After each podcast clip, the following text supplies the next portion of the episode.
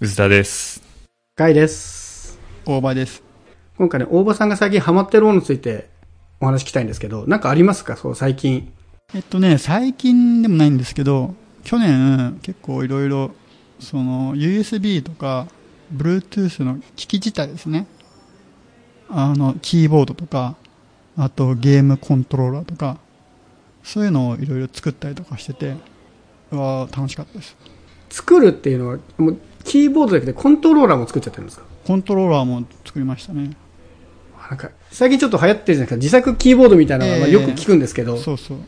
自作コントローラーまで行くんですか？ザコントローラー、まあ、仕組み大体一緒なんですよ。あれって。そうか？あの、まあ、ゆそうそうかもしんないけど。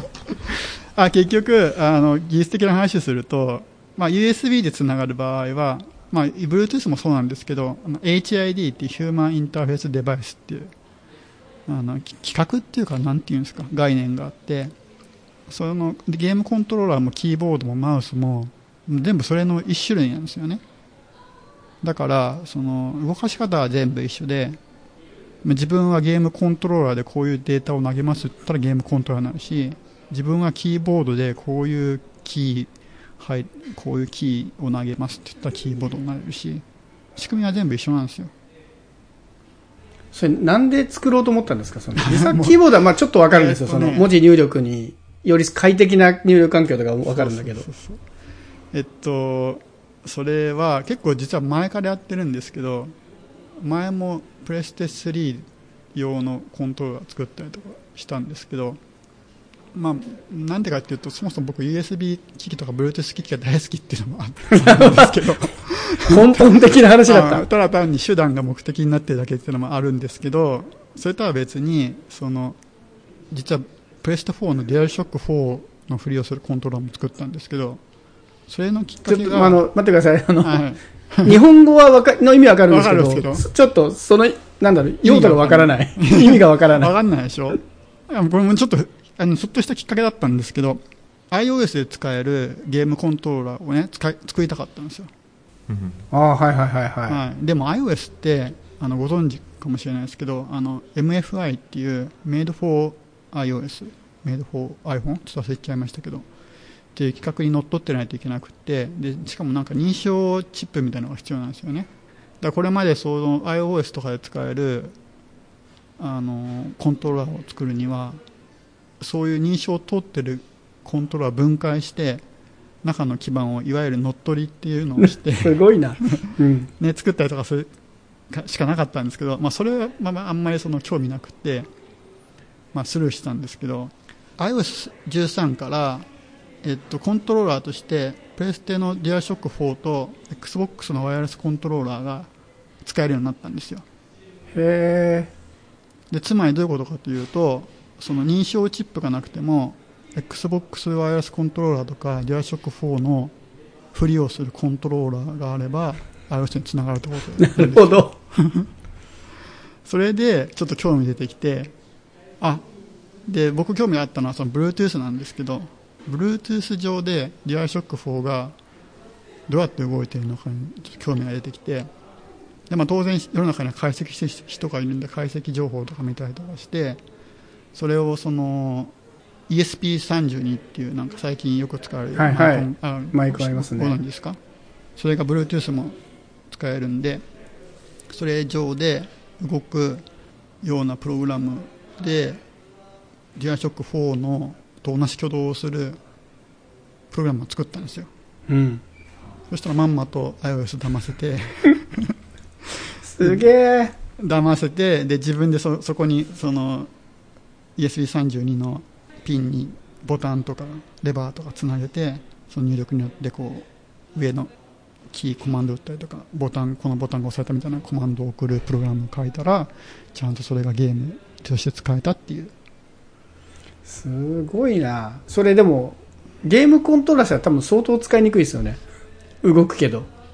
メリメリットってあったんですか？そのデュアルショック4を使える以上のメリットって。あだからそのあれですよ iOS で自分の好きなコントローラーが使えるな作れるようになったってことですよあわかりあます？そういうことか。アーケードスティックアーケードスティックないんですよ iOS にはいはい。それも作れるようになったし ESP32 で動くコントロデュアルショック4のふりをするコントローラーを作ることで無線でつながる好きなコントローラーが作れるんですよなるほどね。ああ、そうか。やっぱ、アケコン使いたいっていう時にはそういうのが必要なんだ。まあアケコン別に使いたくなかったんですけど。まあ、もう完全に趣味がね。もう単純に僕あの基本的に手段が目的化する人なの面白でとかまあいやまあそういうのもそれは最近の話で。でいやそれはねなんでそうしたんだったっけな。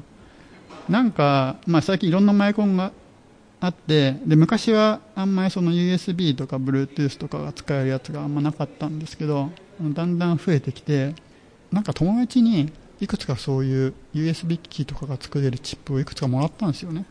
でそれでそれぞれでじゃあこれでつ作れるキーボードを作ってみようとかあであそうだ思い出した。そのきっかけがあれだそのリモートになってで Google Meet とかで一曲打ち合わせが増えたりとかして子供のオンライン授業とかでねそのミュートボタンが欲しかったんですよ。物理的なでその物理的なミュートボタンを作るってことはその1キーだけあるキーボードを作るってことなんですよね。でそのキーを押されたら例えば Google Meet だと確かコマンド D とかをキーコードとして送ればあのミュートできるんですけどそれだけをする。あだから子供がこうパソコンの前にいて親が隣にいるんだけど隣からそのミュートコントロールができるようにしたかったんですよ。ちょっと離れちゃうから、キーボード触んないでそういう需要がちゃんとあってあじゃあそういえば作れるマイコンがいくつかあったわっていうのを思い出してそれで作ってみたら結構面白くってでもそこから手段が目的化したんですけど でいろんなマイコンでそういうワンワンボタンキーボードとか作ったりとかしてあこれはこうやって作るんだみたいな。あで Bluetooth の時はどうやって作るんだみたいな感じでだんだんこう興味が広がっていってで行き着いたのがジャイショック4です なるほどね。これ、そそのワンボタンちょっと気になったんですけど、うん Google Meet で例えばミュートしようとするときって、はい Google Meet がアクティブになってないとダメですよね。そうですねはいそれ以外の時に、ね、ただブラウザ、他のブラウザ見てる時だったら空振りしちゃいますよね。あもちろんそうですねそれはまあしょうがないのか。まあそこはまあ、まあ、まあできるか。そう、僕ちょっと思い出したんですけど、大場さんって昔、レレズでしたっけ？確か、かはいコントローラー5個つないでとか、遊んでましたよね。まあそうですね。あの基本的にねあのコントローラー好きなんですよね。あれレズってなんでコントローラー5個つなぐって面白かったんでしたっああれは確かねあれ何版だっけ ?Xbox けだった気がするな、版かな？なんか。XBOX 版だったと思うんですけどあのー初代のレズってえっとプレステ2かな？であのーもちろん普通にコントローラーで遊べるんですけどなんかトランスバイバイブレーターっていうなんか USB 機器が別で売ってて何するかっていうと USB でつなげるとこうゲームの進行に合わせてブルンブルン震えるんですよ。それを体につけるとその音は音と振動と両方楽しめるみたいな。でそれを XBOX で移植された時にまあコントローラーに振動機能ついてるじゃないですか。うん。でそれそれをだから USB でコントローラーつなげとくとそのコントローラーがトランスバイブレーターの代わりにふ震えるんですよ。それをちょっと最大でやってみたくっていろいろいっぱい買ってつなげてたってだけです。でそこら中でコントローラーがブルブル震えてるってことですよね。ゲームの進行に合わせて。でもあれねああれとなんとのじゃ結構ねやっぱ違うんですよね。そのゲームのこう没入感っていうか。うんうんうん楽しそうえ、それは体につけてなくても、まあ身の前に置いてあある、あ、コントローラー身につけてるってこと？るそうですねそこまでやってたんだ。なるほどな。あ、それはちょっと分かった。そうまあゴツゴツしてるんで身につけづらいんですけど一応そういう感じの機能が搭載されてたんで、あこれはやんなきゃダメだと思ってすごい。いや、すげえ、装着してる絵見たことなかったな。装着してる絵あったらください。なんかで紹介した。いいですえちなみに、それぐらいコントローラーいっぱい作ってる大場さん、今、ゲーム何やってるんですか？今？ゲームあんまやってないですね。テトリス。やってないんだ。こんだけコントローラー作っといて。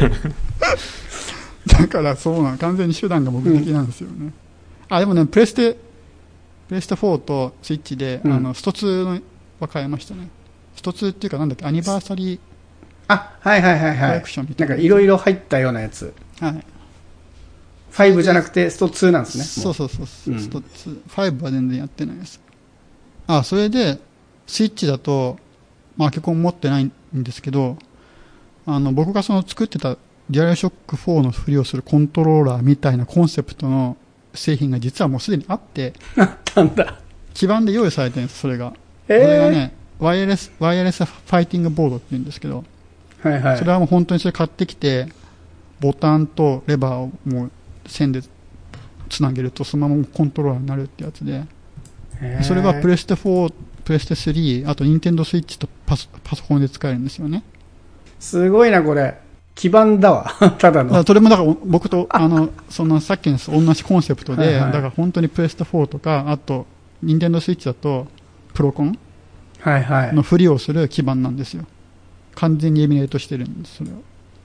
すげえな。で、それを使うと自作のアキコンとか作れて、で僕はその、だから、スイッチ用に、ケースは無印のアタッシュケースみたいなの買ってきて、そこに穴開けて、ボタン6個と、あと、レバーくっつけて、スト2用にレバー作りました。すげえ。それ多分どっか、ツイッターかどっかでアップしたちょっと探そう。探しときます、それは。はい。すげえな。そんだけコントローラー作ってやってるゲームがスト2っての一がすごいつとテトリスですからね。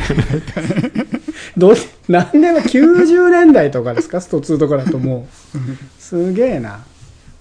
もうダメなんです。ずっと永遠と昔のゲームやってるって感じ。コスパいいな。最近まあ昔のゲームやるにはいい環境ですよね。なんか。そうですね。スイッチのファミコンとかも、スーパーファミコンとかもね、無料でいろいろ遊べるから。PS5 とかは興味なしですね。じゃあもうそうすると。ああ、まあ、今のところやりたいゲームが特にないですからね。まあ確かにな。僕も欲しがってるけど、PS5 でやりたいゲームあるかって言われたら別にないからな。であとでかいしね、あれ。うん。買っても、結局テトリスかみたいな。え、テレビは 4K とかですか？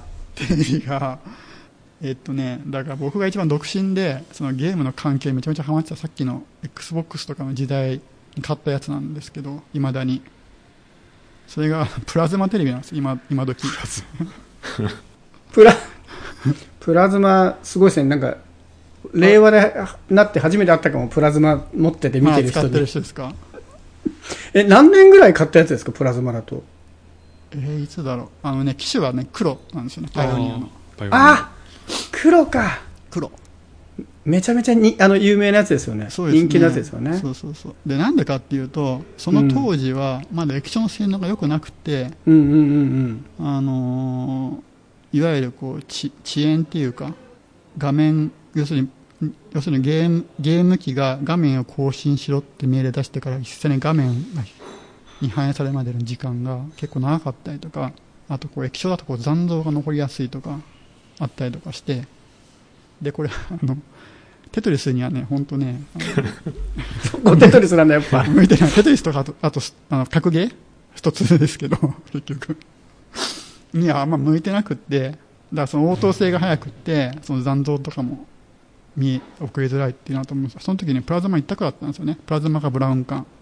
ああ。なるほどね。で、結局その時買った、まあデザインも結構好きで、しかもね、あれなんですよ。フル HD ですらないんですよ。あ、そうなの？はい。720p とかで。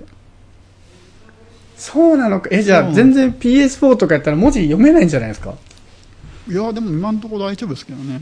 特に困ってないですけど。で、だそれをずっと使ってるんです。壊れてないから。すごい。すごい。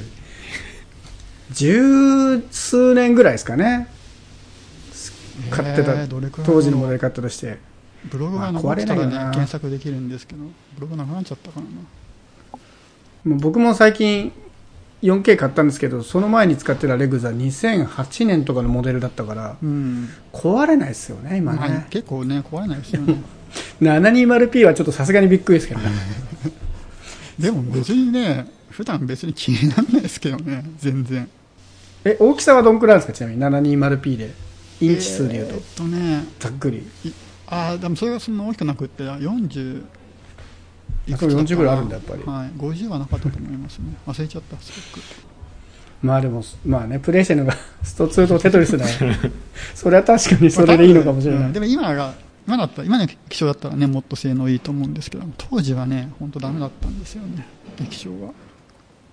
そう、それでだから使ってんですけど、まあ、ぶわまあ、今の液晶に比べたら分厚いし、あと夏は暑いしで、家族には。よくこの引っ越しで買い替えようと思わなかったですいや、ね。言われましたよ、引っ越し業者にも。うんあれ、このテレビなんすかとか。引っ越し会社に言われるんだ。ずいぶん前じゃないですか、買ったのとか言って。で、勧められたんですけど、4K。いやー、ちょっとあんま、うちテレビ見ないんで、みたいな話して。そう、なんか言っちゃった、ちょっとね、ゆあの、環境が歪んでるんですよ。なんか、うんかあの偏ってる。面白い。どうですか、薄らさん的にプラズマ聞いて。久しぶりにプラズマ持ってる人にこうお会いした気がしますよ 本当ですか？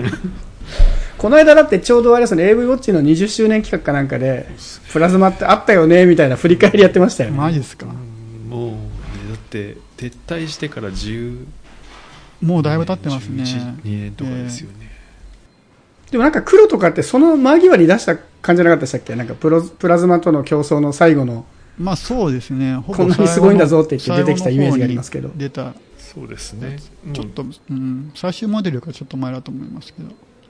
いや、でも、デザインも結構よ良かったんでね、結構気に入ってますけど。ね、ちょっと物が見たくなったんで型は分かったら教えてください。リンクに貼っておきます。